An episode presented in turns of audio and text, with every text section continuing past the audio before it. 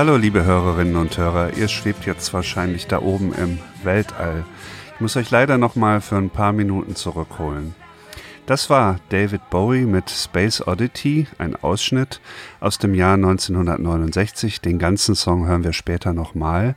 Jetzt möchte ich gerne kurz erklären, warum ich den überhaupt ausgewählt habe. Der gilt ja so als Hymne des Space Age, also des Zeitalters, als der Weltraum erobert werden sollte, grenzenloser Optimismus herrschte, unglaubliche Pläne gemacht wurden. Ich glaube eigentlich, dass der für was ganz anderes steht, nämlich eher für sowas wie die Entdeckung des Erdzeitalters. Der Blick aus dem All auf unserem Planeten hatte unglaubliche Konsequenzen für uns. Und diese Wende in der Wahrnehmung, die bis zur Klimabewegung reicht, die möchte ich heute gern mal nachzeichnen. Zeitgeister, ein Podcast über Musik, Kulturgeschichte und Gegenwart von Ralf Schlüter in Zusammenarbeit mit der Zeitstiftung Evelyn und Gerd Bucerius. Da dies heute die erste Folge meines Podcasts ist, möchte ich mich gerne nochmal förmlich vorstellen, obwohl der Name gerade schon fiel. Also, mein Name ist Ralf Schlüter, ich bin Kulturjournalist und ich möchte ab jetzt einmal im Monat einen Song oder ein Musikstück zum Ausgangspunkt nehmen. Zum Ausgangspunkt eigentlich für eine Erkundung. In vielen Songs steckt was drin, was vielleicht übersehen wurde oder was man noch nie so richtig beachtet hat. Und danach möchte ich mich auf die Suche machen und dann gucken, was erfahren wir vielleicht daraus über ein Thema unserer Gegenwart. Es soll Ausflüge in die Kulturgeschichte geben, ich möchte auch andere Romane, Kunstwerke, Filme etc. mit einbeziehen und es soll immer auch eine Gesprächspartnerin oder ein Gesprächspartner dabei sein, um das Ganze nochmal zu erweitern. Ich hoffe, dass euch diese Erkundungen Spaß machen werden und ich freue mich nicht nur über Abonnenten, sondern auch über jegliches Feedback von euch. Das Material zu jeder Folge, also Zitate, Berichte, Fotos, Nachweise, findet ihr jeweils in den Show Notes. Bitte gerne ausführlich nutzen. Und jetzt spule ich noch einmal zurück in die Ära, in der Space Oddity entstanden ist. Wir schreiben den 24. Dezember 1968, Heiligabend in der westlichen Welt. Ein amerikanisches, also US-amerikanisches Raumschiff umkreist den Mond. Und das klingt jetzt vollkommen normal, wenn ich das sage. Und es war natürlich was vollkommen Unerhörtes. Es hatte es nie zuvor gegeben. Die Mission Apollo 8 war erdacht worden, um den Mond sich ein bisschen genauer anzuschauen, also die Mondoberfläche zu untersuchen und zu dokumentieren. Außerdem sollte diese Mission die Mondlandung vorbereiten, die Kennedy ja versprochen hatte und die ja auch dann im nächsten Jahr stattfand. Jetzt kreiste eben dieses Raumschiff um den Mond und hatte auch schon die Rückseite des Mondes überflogen, die dunkle Rückseite, wo kein Funkkontakt mehr zur Erde besteht. An Bord dieses Raumschiffs waren drei Astronauten, Frank Borman, William Anders und James Lovell. Und die kamen aus einem Land, das in dem Jahr 1968 eine ganz harte Zeit hatte. Ein grausamer Krieg in Vietnam, den die USA weit davon entfernt waren zu gewinnen extrem heftige innere Konflikte, die Ermordung von Martin Luther King und von Robert Kennedy, der so eine liberale Hoffnungsfigur war. Noch ein Jahr vorher hatten die Hippies von Liebe und Frieden gesprochen und jetzt regierten überall Hass und Gewalt. Es kommt einem bekannt vor, wenn man sich das genauer anguckt. Man denkt viel an die Gegenwart. Diese drei Astronauten, die waren davon jetzt weit weg, die waren auf der Rückseite des Mondes gewesen und kamen jetzt wieder mit dem Raumschiff auf die Vorderseite von der Erde aus betrachtet und ja, sie waren eigentlich mondfixiert. Sie haben sich mit der Erde nicht groß beschäftigt. Ihre Aufgabe war ja, den Mond ganz, ganz genau anzuschauen. Als sie dann aber so herumbogen um die Kurve, sahen sie auf einmal am Horizont eine hellblaue Kugel, die Erde.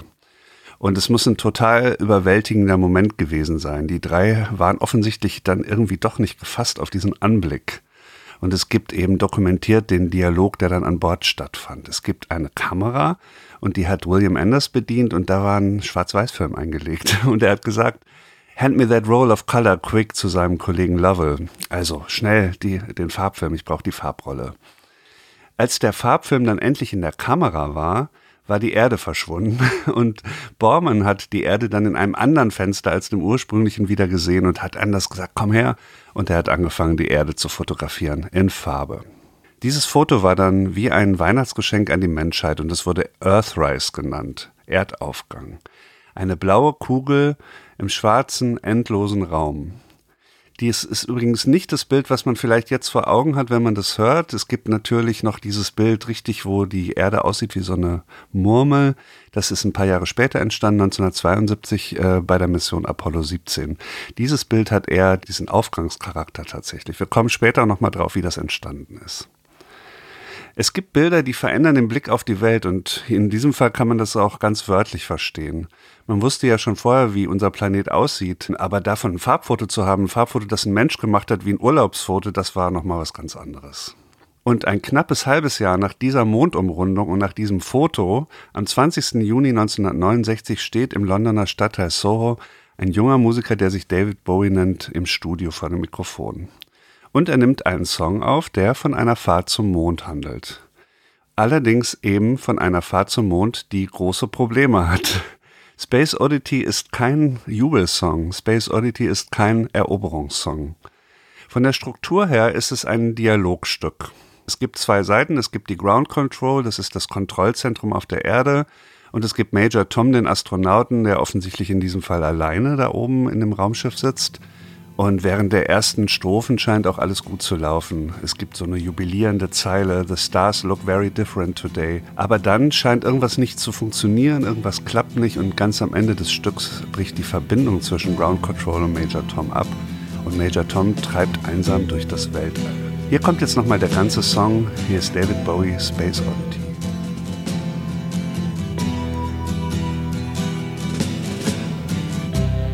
Ground control to Major Tom. Ground control to Major Tom.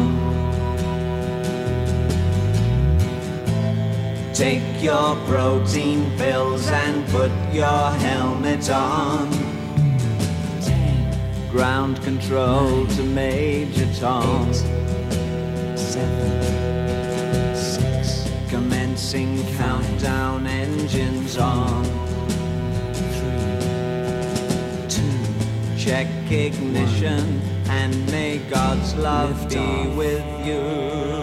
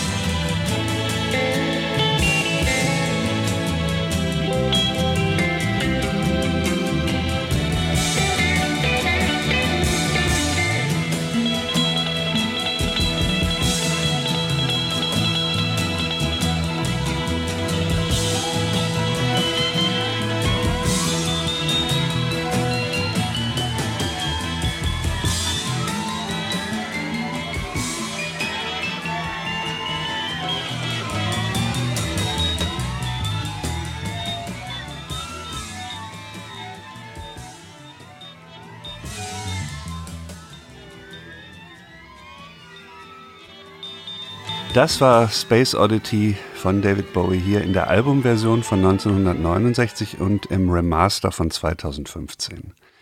Damals erschien ist das Stück am 11. Juli 1969. Fünf Tage später startete Apollo 11 und das war die Mission mit der Mondlandung. Interessanterweise hat die BBC, also das äh, englische Fernsehen, Space Oddity als Soundtrack benutzt für die Übertragung und da zeigt sich wieder dieses Missverständnis. David Bowie hat sich darüber lustig gemacht, dass offensichtlich niemand sich den Text ganz genau angehört hat. Es ist nämlich so, dass dieser Song dem Optimismus der Weltraumeroberung vollkommen entgegensteht. Was passiert da eigentlich genau? In der zweiten Strophe, die Major Tom in Dialog mit der Erde zeigt, kommt so langsam raus, irgendwas stimmt nicht. Die Deutung ist aber offen. Er sagt, I'm feeling very still, also er fühlt sich sehr ruhig. Dann so eine Art Stoßseufzer oder Stoßgebiet. I think my spaceship knows which way to go. Also mein Raumschiff weiß wohl den Weg. Zeigt schon, dass er selber nicht mehr so richtig in charge ist. Und dann gibt es einen letzten Gruß an seine Frau. Und jetzt ist klar, es ist irgendwie ein Abschied. Ground Control ruft am Ende ins Leere, die Verbindung ist abgebrochen. Und wir wissen nicht, ist etwas technisch schiefgegangen und Major Tom kann nichts dagegen tun oder nimmt es hin. Oder hat er sogar einen Selbstmord eingeleitet, indem er etwas verändert hat? Das ist eine These, auf die ich lange Zeit überhaupt nicht gekommen wäre, weil mir die zu krass erschien. Aber der englische Philosoph Simon Christley vertritt die in seinem Buch On Bowie von 2016. Er nennt Space Oddity eine einaktige tragische Farce namens Hamlet im Weltall. Hamlet ist ja eine Figur von William Shakespeare aus dem gleichnamigen Stück und Hamlet verkörpert den Menschen, der nicht handeln kann, vor lauter Melancholie. Chrisley interpretiert jedenfalls diesen Flug als Selbstmordversuch. Da könnte man jetzt viel spekulieren. Ich halte das eigentlich für übertrieben. Aber was man schon sagen kann, ist, statt den Weltraum zu erobern, geht Major Tom im All verloren. Und der letzte Satz des Stücks, das ist eine Wiederholung, das ist ein Satz, der vorher schon mal gesungen wurde, heißt Planet Earth is blue and there's nothing I can do. Da Space Oddity keinen Refrain hat, aber dieser Teil wiederholt wird, ist es interessant, sich anzugucken, wie die Zeile sich verändert. Beim ersten Mal ist es noch eine euphorische Zeile. Beim zweiten Mal am Schluss hat diese Zeile schon einen ganz anderen Charakter. Planet Earth is blue. Wir denken jetzt daran, dass er gerade abtreibt von der Erde und dass er die Erde nie wieder betreten wird und dass er dort draußen sterben wird. Und jetzt kommt auf einmal auch die Bedeutung des Wortes Blue nochmal anders heraus. Blue steht ja in der Popmusik seit dem Blues für Trauer, Melancholie, Trennung, Verlust. Und jetzt auf diesem Höhepunkt der Raumfahrt-Euphorie verlinkt Bowie diese beiden Bilder, diesen blauen Planeten und Blue als Trauer und Melancholie. Er war übrigens inspiriert von Stanley Kubricks epochalen Film 2001 Odyssee im Weltraum, der war im Mai 1968 in die Kinos gekommen und beide Werke artikulieren ja diese Angst vor dem kosmischen Heimatverlust. Damals konnte man noch nicht ahnen, dass diese Art von Angst vor dem Erdverlust einmal die ganze Erde befallen würde, wenn auch unter völlig anderen Vorzeichen. Schon bald nach diesem Song damals wurde die Erde zum Thema von Katastrophenangst. Im Jahr 1972 hat der Club of Rome eine äh, Studie veröffentlicht, die sehr viel Aufsehen erregt hat. Der Titel lautete The Limits to Growth, die Grenzen des Wachstums. Ich lese nur mal einen Satz vor, der eigentlich das Resümee darstellt dieser Untersuchung, der lautete, wenn die gegenwärtige Zunahme der Weltbevölkerung, der Industrialisierung, der Umweltverschmutzung, der Nahrungsmittelproduktion und der Ausbeutung von natürlichen Rohstoffen unverändert anhält, werden die absoluten Wachstumsgrenzen auf der Erde im Laufe der nächsten 100 Jahre erreicht. Das war ein Schock für die, die damals das gehört haben, und das waren schon, glaube ich, nicht wenige und es war der Beginn einer Debatte, die bis heute anhält. Heute hat sich die Angst äh, vor dem Verlust der Erde auf den Klimawandel übertragen. Ich glaube, wenn wir heute ganz selbstverständlich immer so diesen Satz sagen, den Planeten retten, wir müssen den Planeten retten, dann haben wir immer noch dieses Bild vor Augen. Diese blaue Kugel, die doch der einzige Planet zu sein scheint, der eine lebenswerte Umgebung bietet. Der englische Historiker Robert Poole hat ein sehr aufschlussreiches Buch über dieses ganze Thema geschrieben und da gibt es auch ein Resümee, der sagt, die Raumfahrtprogramme, die der Menschheit Menschheit zeigen sollten, dass ihre Heimat nur ihre Wiege war, zeigte am Ende, dass ihre Wiege ihre einzige Heimat ist. Es war der Schlüsselmoment des 20. Jahrhunderts. Parallel zur Umweltbewegung, die dann damals begann, entwickelte sich auch eine neue Ikonografie, also neue Bilder von der Erde. Die Erde wurde anders dargestellt, damit wir anders über die Erde denken. Aus dem blauen Planeten wurde schleichend ein grüner Planet. Und das hat natürlich viel damit zu tun, dass dieses Grün bedroht war. Darüber, wie unser Verhältnis zur Erde sich verändert hat, habe ich mit der Hamburger Kunsthistorikerin Monika Wagner gesprochen. Sie ist international renommiert für ihre Arbeiten zu Material und Farbe in der Kunst. Wir trafen uns in ihrer Wohnung in Altona und meine erste Frage betraf noch einmal dieses Foto Earthrise und eine kleine Manipulation, die es an diesem Foto gegeben hatte. Das ist ein interessantes oder ein gutes Stichwort, die Perspektive. Was ist das denn überhaupt für ein Foto? Es wird ja, wenn man das heute sieht, selbst wenn man es einfach ganz normal im Internet googelt, wird es eigentlich immer falsch gezeigt. Also man hat immer um diesen Ausdruck Earthrise, also Erdaufgang, zu rechtfertigen, hat man immer die Perspektive, dass unten dann die Mondoberfläche ist und man so auf die Erde gerade drauf guckt. In Wirklichkeit war ja die Mondoberfläche im Bild rechts und man sah links die Erde. Ist das eigentlich schon eine Manipulation? Ja, aber ein genialer Schachzug, weil man hat auf diese Weise ja suggestiv den Eindruck, man selber würde auf der Mondoberfläche stehen und würde in der Ferne diesen Planeten, der nun Erde heißt, sehen. Das ist ja wie eine Selbstbegegnung. Also ich stelle mir das so vor, so ähnlich wie wenn man sich zum ersten Mal im Spiegel sieht, als was ganz Fremdes und was Eigenes. Und diese merkwürdige Situation der Perspektivumkehrung, die wird, glaube ich, durch diese Manipulation des fotografischen Bildes ganz besonders eindringlich, weil es sie uns einen Standort gibt, also einen Standort auf einem Planeten, Schweben und nicht ein Schweben im All. Ich weiß jetzt nicht, wie die Geschichte und wie die Genese ist, ob man den Planeten vorher schon den blauen Planet genannt hat, aber es liegt ja nahe, dass es auch irgendwie mit dieser Farbansicht zu tun hat, dass die Erde der blaue Planet ist. Das weiß ich nicht, ob der blaue äh, Planet schon als Begriff äh, eine Vorgeschichte hat.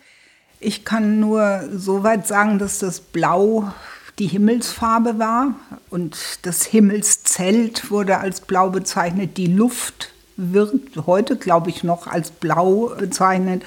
Und soweit ich die kunstgeschichtliche Literatur kenne, etwa Leonardo da Vinci, die haben sich ja Gedanken darum gemacht, ob Luft farbig ist und wenn ja, was für eine Farbe sie hat. Und da spielt das Blau und die Veränderung der Intensität des Blaus in der Ferne eine große Rolle. Also dass zum Horizont hin die Dinge heller erscheinen und aber im Schatten das schönste Blau zu finden sei. So beschreibt das Leonardo. Diese Vorstellung, dass dem Blau etwas Immaterielles eigen sei, dass es bewegt sei durch die Luft und durch das Wasser und damit eine ganz dynamische Farbe sei, das hat das wohl schon sehr, sehr lange.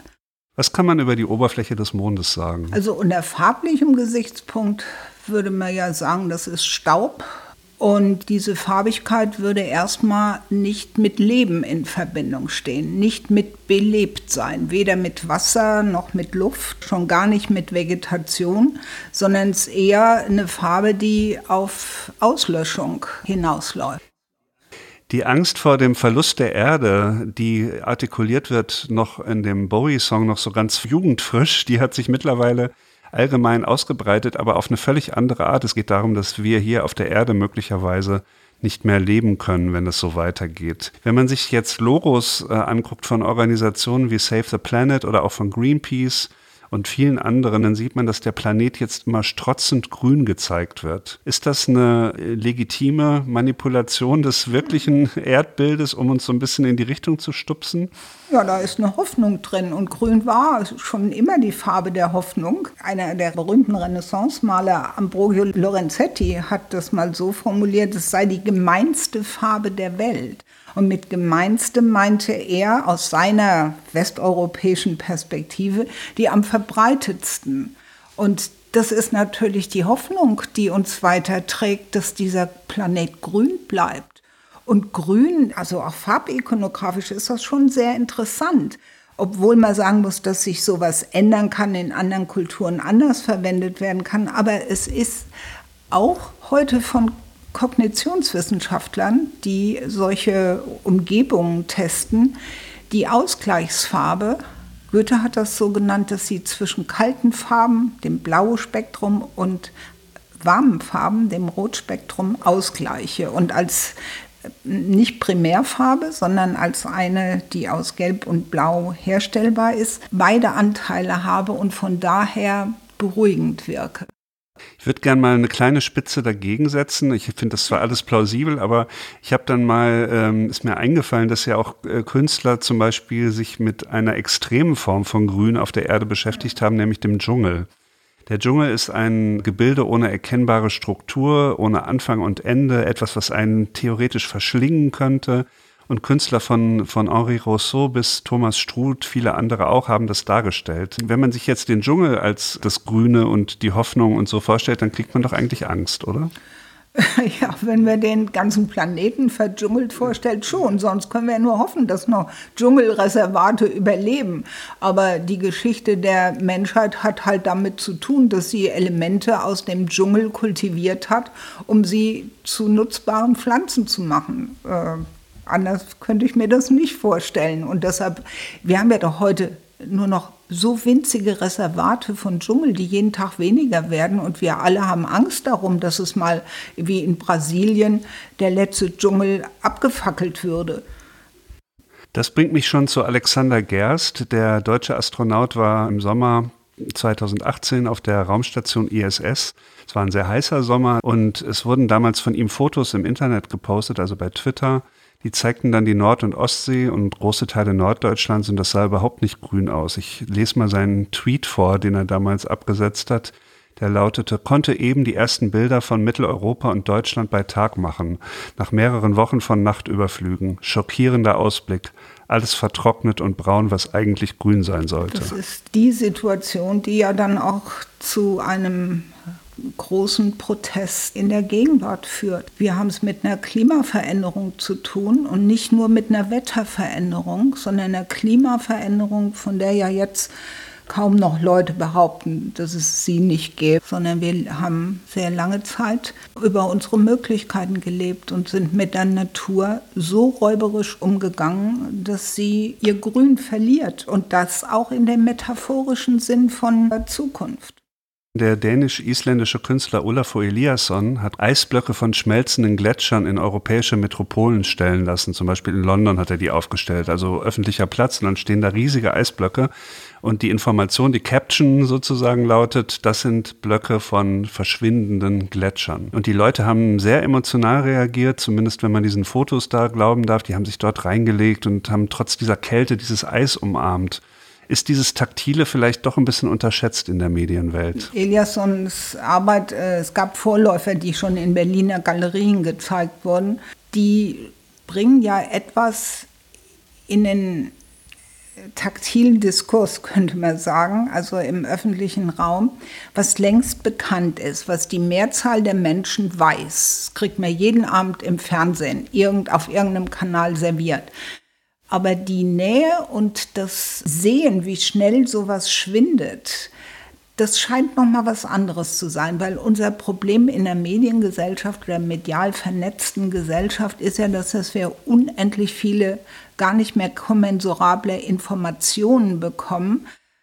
Und man kann über alles Mögliche heute eine Info bekommen, aber wir müssen sie verarbeiten können und auf unser Leben, also auf unser Sein beziehen können. Und das ist die Schwierigkeit. Und da scheint es so zu sein, dass die taktilen Elemente, die ja im Laufe der Geschichte immer weiter zurückgedrängt wurden. Nähe war mal ein großes Thema und auch eine Praxis, die durch unsere Medialisierung immer stärker aus dem Blick gerät. Also immer mehr ist verlagert worden in das Visuelle.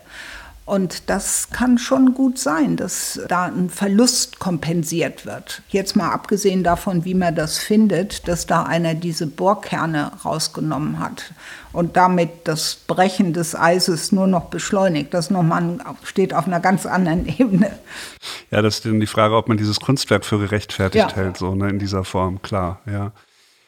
Hat der Klimawandel ein Bild für Sie? Ja, die, dieser, also viele, ja.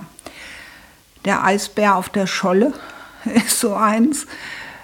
Aber vor allen Dingen die Migration aus Afrika, aus dieser immer stärkeren Versteppung, in der nichts entwickelt worden ist, was äh, langfristig Perspektiven bildet. Also die Migration ist für mich der allermassivste Ausdruck von einem, nicht nur, aber auch von einem Klimawandel.